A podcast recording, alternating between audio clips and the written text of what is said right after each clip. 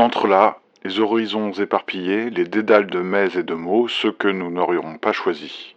Nous qui entrons dans la minute que tout le monde a quittée depuis un siècle, nous qui chantons à plumes cassées, à la nuit levée. Entre là, sous les toits accoutumés, sous les arbres qu'on devine malgré l'ensemble à la nuit tombée, entre ici et là. Quand l'horloge meurt et les sables en traits, en slash, en tirets, en points oubliés, des claviers utiles. Entre là dans mon étoile qui a fleuri quand l'homme nous a quittés.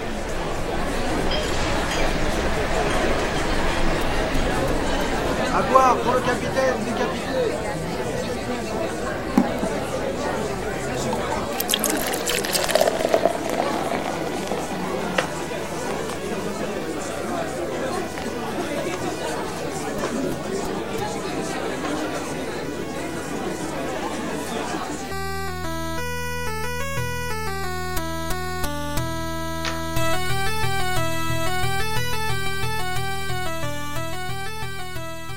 Entrer dans le lieu que tu n'atteins pas, s'immiscer parmi les invités dans les salons, les débats, les théâtres et même les cimetières. Arriver là où nous ne sommes pas attendus, et nous n'allons pas. Là, le lieu où n'est allé nul revenant, nul vivant, le lieu qui n'en est pas. Entre la durée et l'espace, entre la loi et la violence, nous n'avons pas encore fait notre choix. L'homme est une corde tendue entre la bête et le surhumain. Entre une partie de Battlefield 1 et une lecture des écoles présocratiques. Entre la rive et l'eau. Entre l'eau et l'eau. Entre la rive et la rive. Entre une partie de Battlefield 1 et la rive des présocratiques. Entre les présocratiques et Battlefield 1. La rivière ou le fleuve, l'eau, le langage, la raison, la discorde et le feu, l'embrasement. Entre les brindilles crépitantes et le courant liquide.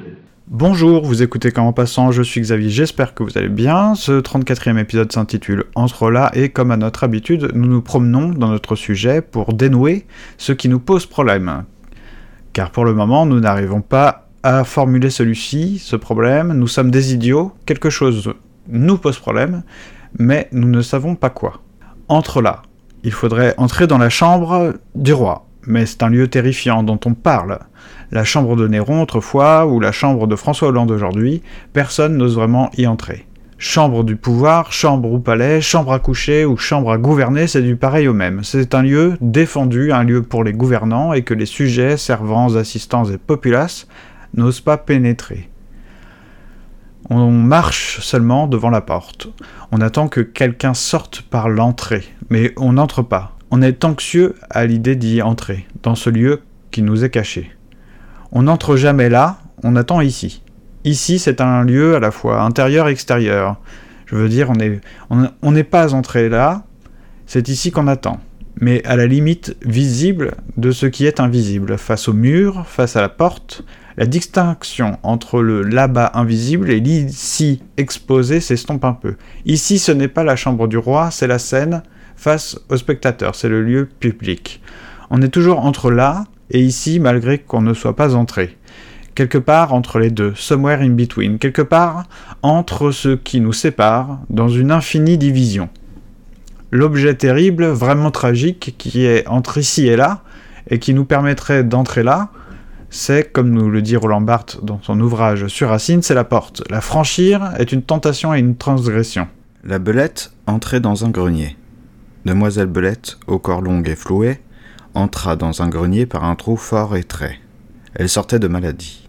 Là, vivant à discrétion, la galande fit lit, mangea, rongea. Dieu c'est la vie, et le lard qui périt en cette occasion. La voilà pour conclusion, grâce, m'afflue et rebondit. Au bout de la semaine, ayant dîné son sou, elle entend quelques bourris, veut sortir par le trou, ne peut plus repasser et croit s'être méprise. Après avoir fait quelques tours, c'est, dit-elle, l'endroit me voilà bien surprise. J'ai passé par ici depuis cinq ou six jours. Un rat qui la voyait en peine lui dit Vous aviez lors la panse un peu moins pleine. Vous êtes maigre entré, il faut maigre sortir. Car, je vous dis là, l'on le dit à bien d'autres, mais ne confondons point, par trop approfondir, leurs affaires avec les vôtres. Alors je vous lis maintenant un passage assez court, rassurez-vous, de la recherche du temps perdu plus précisément euh, dans le côté de Guermantes. qui est le troisième tome de la recherche du temps perdu de Proust. Après quoi, on va essayer d'en dire quelque chose. Mais vous allez voir où je vais en venir, à la fois par rapport à notre sujet, on va dire de manière un peu à la lettre, et puis euh, dans l'esprit du podcast, de ce que j'ai parfois dit dans d'autres épisodes, euh, il y a des choses qui devraient faire écho, vous marquez vous aussi. Dans les livres de Bergotte que je relisais souvent, ces phrases étaient aussi claires devant mes yeux que mes propres idées. Les meubles dans ma chambre et les voitures dans la rue toutes choses s'y voyaient aisément, sinon telles qu'on les avait toujours vues, du moins telles qu'on avait l'habitude de les voir maintenant. Or, un nouvel écrivain avait commencé à publier des œuvres où les rapports entre les choses étaient si différents de ceux qui les liaient pour moi que je ne comprenais presque rien de ce qu'il écrivait. Il disait par exemple Les tuyaux d'arrosage admiraient le bel entretien des routes, et cela c'était facile, je glissais le long de ces routes, qui partaient toutes les cinq minutes de Briand et de Claudel. Alors je ne comprenais plus parce que j'avais attendu un nom de ville et qu'il m'était donné un nom de personne. Seulement je sentais que ce n'était pas la phrase qui était mal faite, mais moi pas assez fort et agile pour aller jusqu'au bout. Je reprenais mon élan, m'aidais des pieds et des mains pour arriver à l'endroit d'où je verrais les rapports nouveaux entre les choses. Chaque fois Parvenu à peu près à la moitié de la phrase, je retombais comme plus tard au régiment dans l'exercice appelé portique. Je n'en avais pas moins pour le nouvel écrivain l'admiration d'un enfant gauche et à qui on donne zéro pour la gymnastique, devant un autre enfant plus adroit. Dès lors, j'admirais moins Bergotte, dont la limpidité m'a paru de l'insuffisance. Il y eut un temps où on reconnaissait bien les choses quand c'était Fromentin qui les peignait, et où on ne les reconnaissait plus quand c'était Renoir. Alors je ne sais pas si c'est évident, euh, les raisons pour lesquelles je vous lis passage sont évidentes, mais je vais essayer d'en dire quelque chose parce qu'il y a deux choses que je voudrais au moins euh, marquer là euh, par rapport à cette lecture. Bon d'abord c'est un passage de Proust que j'aime beaucoup et qui m'avait moi marqué, qui avait retenu mon attention que j'avais gardé dans un coin de ma tête. Hélas, euh, j'ai eu, vraiment du mal à le retrouver parce que je ne l'avais pas marqué euh, le passage, je l'avais pas surligné, je l'avais pas noté, euh, puisque c'est dans donc c'est dans du côté de Guermantes, qui est le troisième tome de la recherche. J'ai ça dans une vieille édition. je vais pas dire enfin originale dans son fonctionnement, c'est-à-dire qu'elle est en, plusieurs livres, c'est pas un gros pavé euh, le côté de Guermantes fait, euh, deux livres, il me semble, euh, sur mes étagères. Et puis c'est vraiment du vieux papier, j'ai pas osé corner, mettre un coup de stylo. Je dis ça parce que c'est pas inintéressant. Enfin, je sais pas. J'ai envie de vous parler un peu de. je vous parle pas souvent de mon, mon expérience de lecture parce que tout le monde lit. Enfin, tout le monde dit. vous pouvez lire vous aussi. Et, bon, une expérience vaut-elle mieux qu'une autre? C'est pas vraiment le sujet là, c'est pas tellement de dire que euh, je lis de manière brillante, euh, c'est pas tellement le propos, puis c'est pas ce que je pense. Euh, c'est plutôt par rapport à ceux qui, donc là ça, ça s'adresse vraiment à une seule catégorie d'auditeurs qui auraient des craintes en fait ou de mauvaises expériences par rapport aux autres souvent je pense des jugements de qui viennent d'ailleurs euh, sur sa, capacité euh, à lire, comme si c'était une compétence à mettre, euh, je sais pas, sur son CV ou sur son profil. Vous voyez, j'aime la lecture, j'aime lire, j'aime la littérature, comme si c'était vraiment un truc, une caractéristique. moi, ça me semble pas vraiment comme ça, mais bon. Tout ça pour dire que je dis ça parce que sur des auteurs comme Proust et Victor Hugo, j'ai quand même souvent entendu, malheureusement j'ai aussi entendu l'inverse, euh, avec euh, dans de mauvaises euh, intentions, je pense. C'est-à-dire le fameux Ah, c'est difficile à lire. en plus, Proust, on peut difficilement se cacher derrière le fait que on a appris ça à l'école et euh, c'était dur et c'était ennuyant, euh, vu que personne ne lit Proust à l'école et que très peu de gens lisent Proust en, général, même après. Ça arrive de temps en temps dans le métro de croiser quelqu'un avec un volume de, la recherche, mais c'est super rare en fait quand on y pense. Et je connais plein de gens qui souvent disent euh, c'est une grande, c'est un peu un refrain connu quoi, de dire je lirai ça à la retraite, parce qu'effectivement ça fait beaucoup de livres sur une étagère et que euh, si on veut lire ça attentivement, euh, moi je crois que ça m'a pris vraiment quasiment deux ans, je pense que ça m'a pris deux ans. Alors ok, j'ai lu d'autres choses peut-être en attendant, enfin à certains moments, euh, de manière simultanée, mais n'empêche que je crois que ma lecture consciencieuse du texte m'a pris deux ans. Euh, j'ai aucune honte à dire ça, enfin je lis lentement en général, la plupart des choses. Euh, que je lis, qui sont des choses que j'aime beaucoup, et j'ai pas l'intention, je, ne lis pas une histoire. Donc c'est un témoignage que je vous dis là, c'est une expérience de lecture euh, pour vous dire que quand je, quand je l'ai lu, c'est parce que je me sentais prêt. J'avais lu d'autres choses avant. Je m'étais même fait une sorte de préparation. J'avais lu d'autres textes avant, d'autres auteurs. Euh, un peu de Proust, comment il écrivait dans ses critiques de, de, la critique d'art. On a parlé de ça un peu euh, dans l'autre sujet, euh, dans le, précédent podcast. Euh, tout ça pour vous dire, parce que c'est un peu du baratin, c'est vrai ce que je, je raconte, mais c'est pour vous dire que il y a un moment où, où les choses sont faisables et avant c'est trop tôt, voilà. Donc faut pas en fait, faut pas craindre euh, se dire tel texte est, inaccessible, vous savez, parce que c'est chiant, parce que on se cache souvent derrière plein de jugements.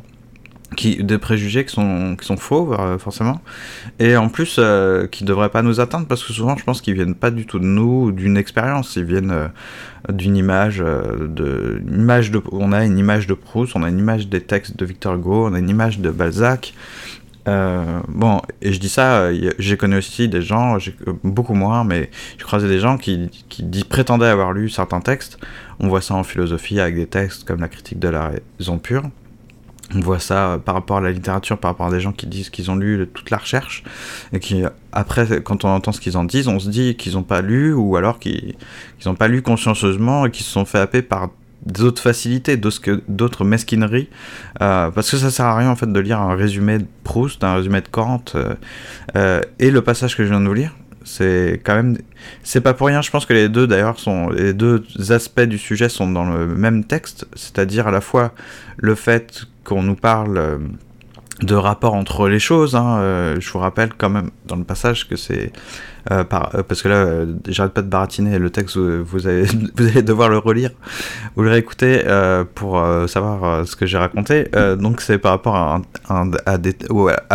une sorte de transition où avant le narrateur aimait beaucoup un auteur qui, qui est appelé Bergotte.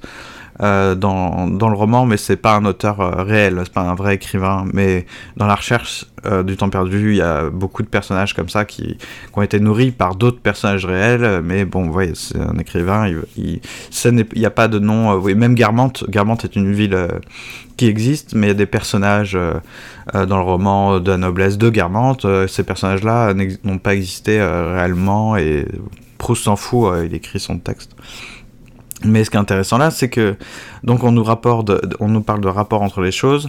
Euh, Proust, euh, le narrateur dit que jusqu'ici, euh, il aimait un écrivain parce qu'il reconnaissait finalement ce qui, sa ses rapports aux choses qu'il avait déjà en lui, des choses connues, il reconnaissait.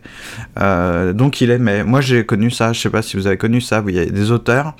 moi ça m'est arrivé surtout au lycée c'est valable aussi en philosophie, vous vous sentez proche d'un auteur, d'un écrivain, parce que finalement vous avez déjà euh, cogité un petit peu avant euh, d'avoir lu des choses qui y ressemblent, vous les voyez beaucoup mieux formulées, euh, heureusement, parce que tout le monde, enfin heureusement, parce que voilà, à 15-16 ans, vous n'avez pas, vous avez paressé, on va dire, et vous n'avez pas écrit des choses comme Nietzsche en a écrit ou Proust, bon, mais vous les voyez arriver sous le nez et vous dites, mais c'est exactement, enfin des choses que auxquelles j'ai déjà pensé, c'est formulé comme moi je le formulerais si j'avais été un petit peu plus intelligent ou si j'avais eu plus de temps, si j'avais consacré ma vie à écrire des choses euh, sur le sujet. Enfin, vous voyez, vous, vous reconnaissez euh, votre manière de, de sentir les choses, de les percevoir. Donc, euh, vous les appréciez au début. C'est comme ça qu'on peut. C'est ce que le narrateur, je pense, l'a décrit, cette expérience où ah, il était content de lire Bergotte, il le lisait souvent, il le relisait parce que c'était aussi clair de lire. les textes de Bergotte étaient aussi clairs que ses propres idées. Euh, voilà, c'était des choses euh, familières. Et euh, quand il découvre un nouvel auteur, peu importe qui l'a, je vous mettrai des liens. Si ça vous intéresse, vous me posez la question et puis je peux compléter l'article sur le site de, du podcast. Mais voilà, il découvre un nouvel auteur qui, lui, écrit des choses euh, où les rapports entre les choses sont, sont différents. Euh, et, et ce- ces rapports-là, il ne les avait pas pensés avant. Et c'est tellement nouveau, euh, ces rapports sont tellement différents que ce qu'il avait l'habitude de reconnaître, qu'il ne les comprend pas. Et ça, euh, c'est, moi je trouve ça génial d'avoir ce passage euh, où on a d'un côté l'idée de rapport entre les choses et de l'autre euh, l'idée de ne pas comprendre un nouveau, ce nouveau rapport entre les choses. Parce que finalement, on peut peut-être se dire que c'est un peu le, vif du de mon sujet là, c'est qu'il est question de rapport entre les choses tout le temps, de penser de- des rapports, des rapports entre ceci, des rapports entre cela, des rapports entre des auteurs. Alors moi j'ai tendance à penser que c'est très philosophique cette chose-là, ce qui nous dit à la fois, on pourrait évoquer l'étonnement philosophique, hein, le fait de ne pas... re- euh, et puis euh, on parlait de Nietzsche et tout ça, mais sans, sans faire le malin, on peut simplement euh, voir euh, qu'il nous parle d'une expérience là d'étonnement, de non-compréhension et d'effort, puisqu'il va justement, il, nous dit que ça, ça va être un effort, qu'il va falloir s'élancer, qu'il va falloir reprendre son élan, s'aider des pieds et des mains pour arriver à un endroit. Euh, donc c'est intéressant, euh, vous, puisque vous allez peut-être écouter le prochain podcast sur les mille chemins et le sortilège pour y conduire, etc. Bon, c'est, je vous ai parlé souvent euh, de, cette, de ce lieu, de cet endroit, le chemin, etc. On a parlé de plusieurs choses, des fractions du réel, etc. dans d'autres épisodes. Je pense que c'est un petit peu lié à tout ça. Euh, il, va nous, rappeler qu'il y a euh, que, d'un coup on a un sentiment. Et il nous parle pas de honte là, d'humiliation, de culpabilité. Il nous parle d'être faible en fait, euh, d'être pas à la hauteur et de bah, devoir faire des efforts pour aller vers la compréhension de, ce nouvel écrivain et donc penser de nouveaux rapports. Franchement, je, je sais pas quoi en ajouter. Je sais pas ce qui se dit dans la littérature secondaire, les commentaires. Mais ça, c'est par rapport à ce que je vous disais tout à l'heure, c'est une chose qui me paraît importante. Plutôt que de ne pas lire Proust, par exemple, mais on pourrait dire ça de plein d'écrivains et de plein de philosophes, euh, se réfugier derrière le discours des gens qui commentent, ça me paraît une très mauvaise démarche pour vous, en fait, parce que euh, les écrivains, euh, la philosophie, peut-être des fois ça peut faire peur parce qu'on se dit c'est des philosophes, euh, c'est des gens qui sont perchés, c'est un niveau, euh, c'est- le summum, c'est des Jedi, c'est des maîtres Jedi, des maîtres penseurs. On a une image comme ça un peu euh, d'homme au-dessus de, vous voyez, au Panthéon avec une vieille barbe, je sais pas. On a peut-être des images, des représentations quasi picturales comme ça, un peu flippantes. Mais des écrivains, on devrait pas, euh, on devrait même pas avoir cette peur. Donc, euh, euh, des gens comme Proust, des gens comme Victor Hugo, on devrait s'en faire des amis. En fait, on devrait se dire, putain, ces gens, ils ont écrit des romans incroyables. Il y a des, parfois des volumes conséquents. Quoi. Il, y a, du texte, il y a de quoi lire chez Proust. Il y a, forcément une, idée de générosité, enfin en tout cas d'avoir donné, livré au monde une œuvre, quoi. Bah allons-y plutôt que de lire 25 pages d'un mec qui prétend euh, pas, finalement mieux. Enfin, alors euh, c'est vrai qu'avec un, un écrivain, c'est quoi? Prétendre résumer, prétendre mieux expliquer. Mais parce qu'en philosophie, c'est souvent ça le problème, c'est que quand on lit un commentaire, on se dit quoi Que la personne pense qu'elle va mieux expliquer ce que le philosophe a, écrit, puisque euh, le philosophe en général, il, il écrit pas euh, sous LSD, euh, il écrit pas de manière hyper métaphorique, très, ça peut être compliqué à lire, mais comme Proust nous décrit son expérience avec ces nouvelles auteurs là, qui découvrent avec des nouveaux rapports,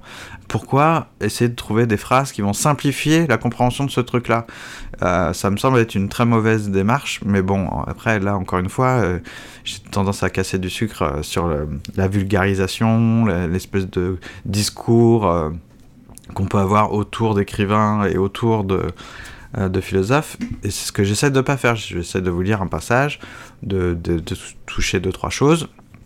Mais après, allez-y. Et là, je re- vous redis euh, de ne pas avoir peur, en fait, euh, de Proust, par exemple, et d'aller le lire, quoi. En fait, Euh, c'est dommage d'avoir cette...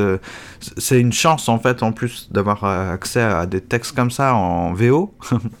on les lit en français, on lit la langue de Proust en français, qui est une langue absolument incroyable, qui nous aide à comprendre des choses sur la langue elle-même, et à mieux écrire après, hein. c'est en lisant, et en écrivant qu'on écrit mieux. Donc pourquoi se priver de milliers de pages en fait, euh, parce que c'est pas une question de, on est trop attaché aujourd'hui à une idée d'histoire. Euh, oh, vous savez, la recherche, euh, cette histoire ne m'intéresse pas. Ou alors, euh, au contraire, hein, même, ah, ça m'intéresse vachement toute cette histoire. J'aime beaucoup les personnages, la psychologie, ce qui leur arrive. Ça me semble vachement suspicieux comme approche euh, d'un texte que d'en retenir simplement l'histoire. L'histoire était sympa, l'histoire ne m'a pas plu. Euh, il y a plein de choses, euh, et il y a beaucoup d'autres choses. Dans Proust même, c'est que autre chose, parce que si on résume effectivement ce qui s'est passé, on a envie de dire, on, je pense qu'on s'arrête au bout de deux minutes et on dit bon, peu importe, c'est pas très important, parce que c'est vrai qu'il se passe, enfin il y a deux trois moments importants dans le dans la vie du narrateur, dans cette espèce de mémoire là, mais il euh, n'y a pas de choses, de péripéties euh, euh, exceptionnelles, quoi. C'est pas épique. donc, quand on raconte, je pense que c'est un peu monotone, quoi. Ou alors, faut tout de suite faire le focus sur des histoires d'amour, de trucs un peu, un peu chelous à raconter, en tout cas, qui prêteraient à rire, peut-être, j'en sais rien. Mais sinon, ça n'a aucun sens. Donc, encore une fois, tout ça, ce sont des invitations à lecture. Je vous avais dit ça sur Victor Hugo. Euh, alors c'est vrai que les passages que j'avais lus de l'homme qui rit étaient peut-être mieux choisis, par exemple, pour vous, de vraiment de vous faire sentir à quel point ce sont des textes magnifiques. Là, l'idée n'est pas de faire un épisode sur Proust, donc euh, je vous ai pas choisi un, passage exceptionnel. Je vous ai juste je vous ai juste lu un passage qui était en lien avec notre sujet, et je trouve que c'est bien tombé parce qu'en plus je trouve que ce passage est exceptionnel. Et bon, je dirais pas que on n'en trouve pas beaucoup des passages comme ça, mais c'est quand même le cas en fait. Pourtant, il est tout simple. C'est ce que j'aime beaucoup chez Proust personnellement, c'est sa simplicité. Alors qu'on dit euh, que ce sont des phrases tellement longues, tellement compliquées à lire, c'est archi faux en fait. Je comprends pas que les gens disent ça, qu'on dise ça, que les, gens disent ça à la télé, euh, des journalistes ou autres, qu'on se pose des questions sur la longueur des phrases de Proust, ça n'a aucun sens en fait. Euh, c'est une langue fluide, très simple et en plus je trouve que justement certains passages, euh, peut-être que oui, effectivement, il y a des phrases qui sont longues, etc. Bon, bref, c'est du, du non-dit de dire ça en fait. On n'a rien dit, mais des fois, il y a des phrases qui sont, même dans leur tournure, beaucoup moins travaillées que les autres, euh, qui ressortent comme presque de l'oral. Et ça, j'aime beaucoup voir ça chez certains auteurs parce que ça nous, ça nous montre à quel point c'est pas des automates, quoi. C'est pas des robots, ils ont pas un style en fait. Euh, c'est une autre recherche et que ces phrases-là sont peut-être moins travaillées que les autres, j'en sais rien, mais elles disent autre chose. Elles apparaissent comme ça, vachement modernes. Euh, on a l'impression que Proust nous met une tape sur l'épaule et il utilise un peu, pas de l'argot, hein, mais ça va pas jusque-là. Il n'y a pas d'erreur de français dedans, mais c'est des formules comme nous, on pourrait en, en, écrire quand on, fait pas de fautes partout. Donc euh, c'est plutôt... Euh, voilà, je préfère finir cet épisode euh, finalement sur une touche note un, peu comme ça et reprendre à l'occasion cette idée. De toute façon, on l'a fait filer là depuis quelques épisodes. Hein. J'appelle ça entre là aujourd'hui dans ce podcast, mais on a ça dans la poche finalement la semaine enfin il y a deux semaines. On appellera ça les mille chemins dans, dans deux semaines. Bon, il y a voilà, c'est il s'agit pas de faire un exposé, euh, il s'agit de... Alors c'est vrai qu'on. Je suis paresseux et je, pourrais lier les choses beaucoup mieux, mais bon, c'est comme ça que ça se fait. C'est une question de temps aussi, c'est une question de recherche, hein, parce que retrouver ce passage que je voulais retrouver même moi personnellement. Euh, ça m'a pris du temps euh, donc euh, de relire parce que je trouvais pas, j'ai cherché sur internet même, j'ai mal cherché. du coup après j'ai réussi à le retrouver, je me disais ah oui en fait au niveau des mots clés c'était pas si facile que ça parce que quand je cherchais Bergotte, autre auteur, nouvel auteur, c'était pas si évident. Mais bon bref ça c'est anecdote. Euh, sinon, bah écoutez, euh, on va finir. Euh, ce sera une sorte de, de de, de, enfin une rubrique exceptionnelle parce que ce sera pas une nouvelle rubrique mais j'avais envie de vous dire deux trois trucs de alors sur, sur Netflix ouais vous voyez on est tombé bas sur Netflix il y a une série qui s'appelle Samurai Gourmet en fait c'est l'adaptation d'un manga c'est une série japonaise et ça me semble pas mal en fait je sais pas si c'est de, la vous, la, de vous la recommander, mais c'est intéressant parce que c'est vraiment une série japonaise au sens où euh, tu vois que ce sont des acteurs japonais, c'est réalisé par des japonais, euh, tout c'est en japonais, c'est sur la culture japonaise, enfin en tout cas la cuisine japonaise. Alors si vous aimez euh, bien la, la, bouffe, et en particulier la bouffe, on va dire asiatique de manière large, ou fin, fin connaisseur de la cuisine japonaise, vous allez adorer. Il y a d'autres séries, d'autres mangas et des séries avec des. Là, c'est une série avec des acteurs, hein, des gens qui sont là, des comédiens, tout ça. Euh, il y a d'autres séries là-dessus sur la bouffe avec des épisodes des fois de 20 minutes euh, où le personnage reste finalement dans un il cherche un, restaurant euh, il y a un truc qui s'appelle le gourmet solitaire je crois je crois que c'est ça je sais plus j'ai oublié le gourmand solitaire je sais plus c'est quelqu'un qui m'a qui conseillé cette série on a regardé l'autre fois j'ai trouvé ça super merci à toi Uwe donc il y a d'autres séries dans ce genre-là. Celle-là, bon, elle est, elle est sympa, puis en plus elle est assez douce. C'est un peu à la japonaise, c'est-à-dire c'est très cliché ce que je veux dire, mais il y a même des trucs qu'on on aurait tendance à trouver euh, appliqué dans, un autre, dans une autre ambiance, dans un autre euh, style, on trouverait ça inacceptable. Euh, je vais vous faire un exemple très simple, c'est le deuxième épisode de Samouraï Gourmet. c'est par rapport au ramen, au ramen, quoi, la soupe de nouilles avec de la viande ou d'autres choses, du soja en l'occurrence, je crois, dans la série. Et le, le, personnage principal se rend parce que tous les, tous les restos où il veut manger, boire son ramen, manger, ouais, on peut dire, euh, en, quand en chinois, par exemple, euh, on ne boit pas une soupe, on mange la soupe parce que la soupe, c'est pas vraiment la soupe à française, genre broyée au mixeur toute liquide. Donc on dit manger. Euh, là, il y a la queue devant tous les bons restos de ramen. Il est dégoûté, il va dans un resto chinois, tenu par une chinoise, une vieille dame chinoise. Et en gros, il trouve ça dégueulasse. Et il y a un côté un peu euh, si on transpose euh, ça euh, en France, par exemple, genre un, bon petit Français veut manger une côtelette, je sais pas, une côtelette de porc avec des frites ou même un, un, steak, un steak, allez, on va dire, un steak avec des frites et qui va chez dans un restaurant marocain et qui demande son steak, que ça lui plaît pas après, qu'il arrête pas de dire ouais, enfin franchement c'est bon après dire que le steak frites c'est l'essence de la cuisine française, ça serait un peu voilà. Mais enfin voilà, il y a un côté c'est assez méprisant en fait. Et c'est en France ça passerait pas et euh, je dis sais pas pour dire que du coup ça devrait pas passer au Japon, c'est pas ça, mais c'est aussi peut-être euh, je dis pas que c'est raciste là dans l'occurrence, mais c'est un peu si vous connaissez euh, les mangas ou des séries euh, japonaises, vous savez que des fois c'est un peu touchy quand même, ça, ça vire au patriotisme un petit peu bas, du front, un peu à l'américaine hein, finalement. Je pense qu'il y a des films américains où on veut bouffer un burger et on va au mauvais endroit et on se plaint du burger. En France, je pense qu'on a du mal à rire de ça pour certaines raisons. Mais là, voilà, il y a un deuxième épisode un petit peu comme ça, qui, lui, m'a fait un peu grincer des dents. En fait, c'est la série, euh, du coup, à travers, à travers la bouffe, évoque euh, des sujets de société, la jeunesse, euh, etc. Enfin, voilà. J'ai pas tout fini encore, mais en fait, je trouve que c'est une bonne expérience parce que ça fait voyager un petit peu et qu'on découvre là, justement, bah, de nouveaux rapports aux choses. C'est pas des choses est en, de, droit, en situation, en position de, s'étonner un petit peu, de se dire tiens, je comprends pas exactement finalement. Soit on croit comprendre. Euh, comme dans le passage de Proust, là, là on pourrait revenir à ça. L'idée, c'est qu'il aurait pu euh, simplement lire bêtement sa phrase du nouvel écrivain qui dit avoir découvert et dire bon bah j'ai compris. Mais en fait, euh, de ne pas avoir senti que ce nouveau rapport, ce rapport dont, ce nouvel écrivain parlait, ce nouveau rapport dont il était question, il ne le comprenait pas.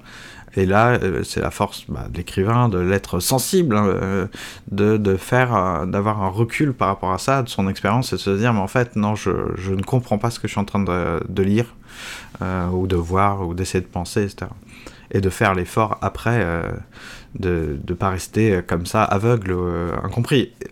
si vous avez lu, vu euh, d'autres épisodes de Quand en passant, vous savez que, notamment euh, le premier, euh, le deuxième sur Moby Dick, c'est ce dont il est question, hein, et Moby Dick est ce qui échappe, échappe à, à ma compréhension. donc voilà, Samurai Gourmet, Proust, et pour finir, deux choses, deux petites dernières choses. Un documentaire qui est aussi sur Netflix, qui date de l'année dernière. Ça dure 1h19. c'est jouable. Ça s'appelle Skyladers, The Art of Tsai Quotient. C'est un artiste, j'ai du mal de le prononcer, mais tant pis, j'ai fait ça vite pour pas qu'on. Que, parce que j'ai oublié comment ça se prononçait. Mais bon, bref. Euh, c'est Tsai, je pense, hein, Tsai. Je sais pas si c'est le premier ton, deuxième ton, troisième ton, quatrième ton. Désolé.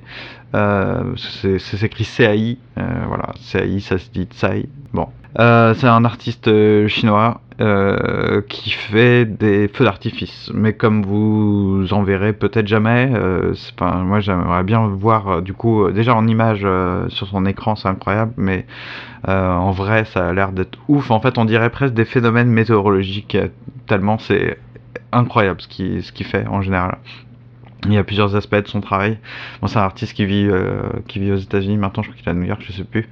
Euh, mais en tout cas, c'est un beau documentaire. Voilà, ça, ça, ça, peut franchement vous intéresser. Je sais pas si vous faites des trucs et des machins euh, liés au graphisme, à l'art en général, ou bref, autre, ou si vous connaissez déjà, tant mieux pour vous. Moi, je connaissais pas avant. Euh, merci encore UE d'ailleurs, euh, décidément. Et donc, euh, dernière chose, rien à voir là pour le coup, à part que c'est toujours lié à l'Asie, c'est le jeu vidéo Nier Automata. J'ai envie de dire merci Mehdi de Je Game Moi non plus, parce que bon, j'avais vaguement quand même pas mal. J'avais envie de revenir vers des jeux vidéo, on dit des JRPG, des jeux vidéo, des jeux de rôle japonais. Euh, c'est tout un genre, vous savez, les Final Fantasy, etc. Et justement, je me disais, est-ce que je vais, est-ce que je vais faire Final Fantasy 6 par exemple? Ceux qui savent sauront. Euh, c'est genre euh, le, le JRPG quasiment apparemment le plus populaire. Enfin, j'ai l'impression. Et moi, j'ai pas joué à Final Fantasy depuis le 7. Je crois que j'avais fini le 7 il y a longtemps maintenant. Euh, j'ai joué au 10, je crois, un peu vaguement. Je sais même pas si je l'ai fini, ça remonte à loin tout ça. Euh, j'ai fait 2-3 trucs, euh, j'ai oublié les noms. et ah, je m'étais repris là d'ailleurs Tales of Symphonia, un truc comme ça. J'ai commencé un petit peu, mais c'est bon, ça me. Si j'étais prêt, mais bon, ça prend du temps ces trucs là. Et là, il y a Nier Automata. Euh, J'avais jamais joué à Nier, euh, l'original. J'en entendais souvent parler dans jeu game non plus, justement. J'en profite pour faire un coucou à, la fois à Mehdi et à Fred. Euh, et là, j'ai acheté une manette d'ailleurs pour jouer à ça, parce que au clavier c'était un peu touchy. J'ai regardé une vidéo qui testait le jeu et qui disait ouais n'y jouez pas au clavier j'ai compris pourquoi et j'ai acheté une manette et là c'est mieux, et en fait si vous connaissez pas du tout les jeux vidéo enfin, si vous avez une vague idée de, tout ça de loin, ça peut être pas mal. Regardez un petit, un petit peu, comme ça vous verrez au moins l'ambiance et la musique. Il y a des musiques de, dingue dans ce jeu. Une ambiance euh, superbe. Après, effectivement, bah, si vous n'avez pas le jeu vidéo au sens où vous n'avez pas joué, euh, parce que bah, c'est des combats, des trucs comme ça, mais enfin, il y a plus que ça dans dans Nier Automata, ce serait peut-être pas mal de, Après, je vais pas faire un épisode de je vais pas parodier ceux qui font euh, super bien euh, ce boulot, euh, que ce soit bah, je game non plus, c'est vrai que je vous en parle souvent. j'ai découvert d'autres podcasts à Mehdi, ils sont vachement bien. Tartine mécanique, je vous j'ouvre mon petit podcast Tartine mécanique, c'est vachement sympa. ça rentre un peu dans le détail du justement du, game design. Et puis euh, Cozy Corner aussi, sont bien faits, ça m'a bien fait marrer de découvrir ça, j'aime beaucoup. Euh, il y en a d'autres, mais pour l'instant j'ai écouté que ça.